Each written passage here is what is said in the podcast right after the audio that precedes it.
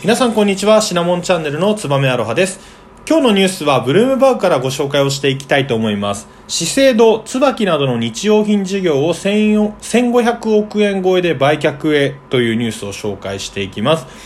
このニュース、概要をですね、さらっとお伝えをさせていただくと、資生堂はドラッグストアとかスーパーなどの量販店向けに展開をしている低価格帯の日用品事業を欧州の大手投資ファンド CVC キャピタルパートナーズに売却する方向で最終調整に入ったようです。売却価格は1500億から2000億円の見込みになるということでですね、皆さん、あの、椿等の、えー、資生堂の商品って使ったことありますかね？私は正直使ったことないんですけれども、えー、赤いボトルが特徴的で、非常にあの CM とかに力を入れてるかなという印象です。で、まあ、こういったものはどちらかというと男性よりも女性の方が詳しかったりはするので商品の言及でちょっとしきれないんですけれども他にもスキンケアだったりボディケア商品等をこの欧州のファンドに売却をするというところですね。でなぜですね資生堂が今のタイミングで、えー、この椿等の商品を売却をしたのかという背景をですね皆さんにお伝えができればというふうに思います。資生堂はですね、2014年から資生堂初の、えー、社外から社長を取り入れる。というのをですね、行って、その時に魚谷正彦さんという方が社長になりました。おそらくそれまでは資生堂、まあ、プロパーという言い方になるんですけど、ずっとこう資生堂、新卒の時から入ってきた人が社長になっていたんですけれども、2014年にはですね、えー、おそらくまあプロ経営者と言われる経営のプロですね、を社内のトップに据えてですね、えー、改革であったりとか、より業績を伸ばしていこうという取り組みを行っています。ちょっとずれるんですけれども、この魚谷正彦さんのご紹介をさせていただくと、同志社大学の文学部を出てる方なんですけれども、新卒でおそらくライオン、えー、今の歯磨き粉とか売ってるところですかね、ライオンに入社した後、クラフトジャパンの副社長というところに、えー、就任をしたみたいです。なので、おそらくそのライオンでもかなりこう成果を残して優秀な方なのかなというふうに思います。でその後ですね、日本コカ・コーラに転じて、えー缶コーヒーのジョージアとか、あとは創建美茶、紅茶のあの紅茶家電、ミルクティーですかね、などの数々のヒット商品を手掛けて、日本コカ・コーラの業績を伸ばしたみたいですね。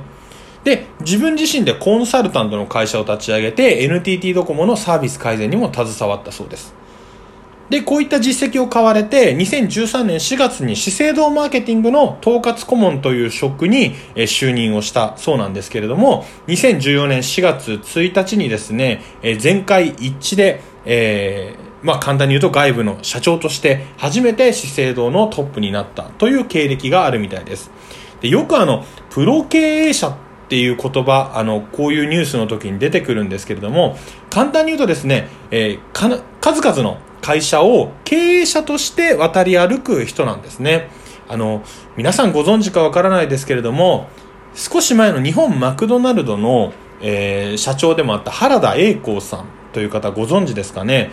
日本アップルの、アップルっていうのはあの iPhone とかを作ってる会社ですけれども、日本アップルの会社に、の社長に就任した後、Mac から Mac へっていうところで、日本マクドナルドに、えー、社長として転身をしたんですね。で、その後ベネッセに行ったりですね、今はゴンチャ、あの、タピオカジュースのお店の社長をされてるみたいで、まあ幅広くですね、いろんな視線から、まあその人の経験をもとに会社を変えていくっていうので、経営者として求められている人物が、このプロ経営者として呼ばれる人なのかなというふうに思います。で、話を戻すとですね、なぜこの、えー、資生堂が椿等の、まあ、売却を決めたのかというと、あ低価格帯のえー、商品。なんで、シャンプーとかって簡単に言うとまあ1000円払えば買うことができますよね。なので、おそらく資生堂の事業の中で、一般消費者向けのシャンプーとか、あとはスキンケア、ボディケア事業っていうのは価格としては低い事業だったみたいなんですね。で、そもそも魚谷社長は、えー、資生堂は1000円以下の商品を手掛ける会社ではないと。おそらく、もっと資生堂は高級なものでを販売したりとか、より、えー、高価格帯の商品でお金をたくさん持ってる人に対してアプローチをするっていうことを目指してる会社として魚谷社長はコメントをしていたので、今回その低価格帯のブランド事業を売却することで、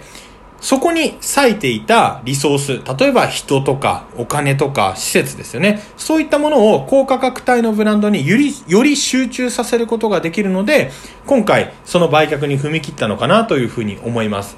で、実際ですね、こういった売却っていうニュースが出ると、正直なところ、資生堂お金足りてないのかなとか、ネガティブに捉えがちなんですけれども、やはり会社っていうのは様々なことをやってると、リスクは分散されるメリットはあるんですね。例えば、こう、高級な価格を払える人が少なくなってしまったら、シャンプーとかが売れるっていうのはあるかもしれないんですけれども、より事業を選択と集中をして、会社にある人、物、金の資源をそこにつぎ込むというのが、えー、まあ、プロ経営者がどちらかというとドラスティック、えー、いろんな昔からやってるからとか、こう、感情を抜きにしてですね、考えて行動を起こしてるのかなというふうに思います。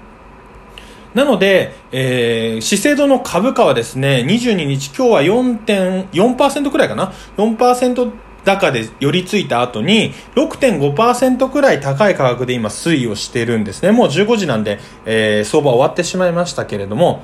なので、どちらかというとネガティブに捉えている人はですね、そういったことはないです。あの、株価としてはポジティブに反応しているので、この資生堂を株価として評価する方々からは、この動きは一定の評価を得てるというところなんですね。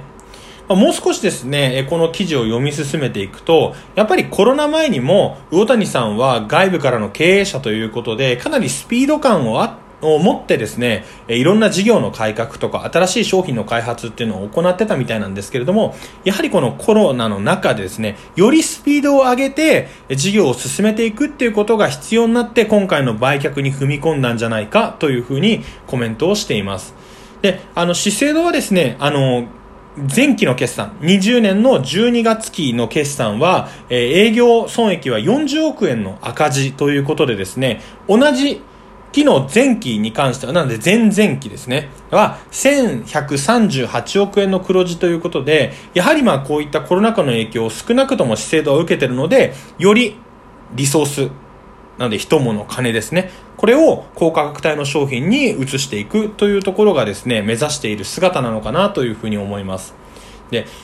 資生堂の一部の事業の売却って珍しいことなのかなって思う方いらっしゃると思うんですけれども、まあ、ニュースとして取り上げられることは少ないんですが、えー、そういったことはなくてですね、身近な例で言うと、サントリー食品が JT の子会社のジャパンビバレッジホールディングスという部門を買収したっていう事例も昔にはあります。これは何かというと、サントリーの、まあ、食品インターナショナルという清涼飲料水を取り扱う子会社になるんですけれども、そこが JT、日本タバコですね。これはタバコを売ってる会社なんですけれども、実は JT はですね、飲み物の事業もやっていて、皆さん一度は飲んだことあるんじゃないですかね。桃の天然水。よく桃水とか言われたりしたかなと思うんですけれども、あとルーツっていう缶コーヒーも売ってたりしました。ただ、JT はですね、もともとタバコを販売する会社なので、タバコの事業に人物金、そのリソースを割くために、この飲料水部分をサントリーの食品インターナショナルに売却をしたんですね。なので、少なくともですね、ネガティブこの事業が、えー、会社自体が立ち行かなくなるから売却をしているというわけではなく、より自分たちの事業に、まあ、集中をさせるために、今回のような売却っていうのは、過去もですね、何回か事例はあったりはするんですね。